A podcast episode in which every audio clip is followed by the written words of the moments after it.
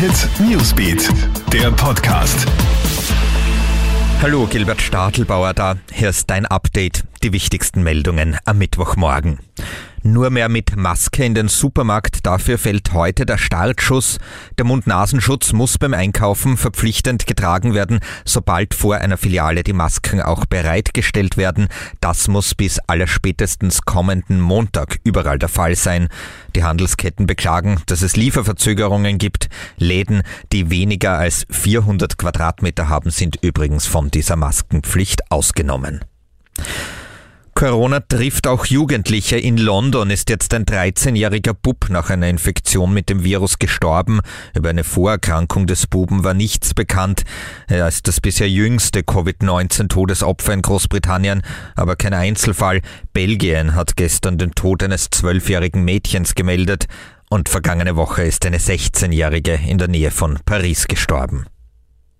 Für den abgesagten Eurovision Song Contest gibt's jetzt ein Ersatzprogramm. Am 16. Mai, an dem das ESC-Finale eigentlich stattgefunden hätte, wird jetzt in ganz Europa die Fernsehshow Europe Shine a Light ausgestrahlt. Die Sendung wird ohne Publikum in den Niederlanden produziert.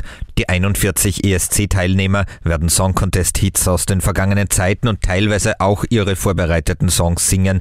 Allerdings jeder in seinem eigenen Land. Voting gibt's keins. Die Show soll Europa in der Corona-Krise verbinden. Und normalerweise schicken wir uns am heutigen Tag gegenseitig in den April. Das ist natürlich auch heuer erlaubt, aber bitte mach keine Aprilscherze mit dem Coronavirus schon gar nicht in den Social Networks. Dieser Appell kommt jetzt vom deutschen Gesundheitsministerium. Erfundene Geschichten zum Coronavirus stiften Verunsicherung und sie sind schädlich im Kampf gegen das Virus, so der Appell. Das war unser Newsbeat Podcast am Mittwoch. Bis zum nächsten Mal. Tschüss. Krone Hit Newsbeat, der Podcast.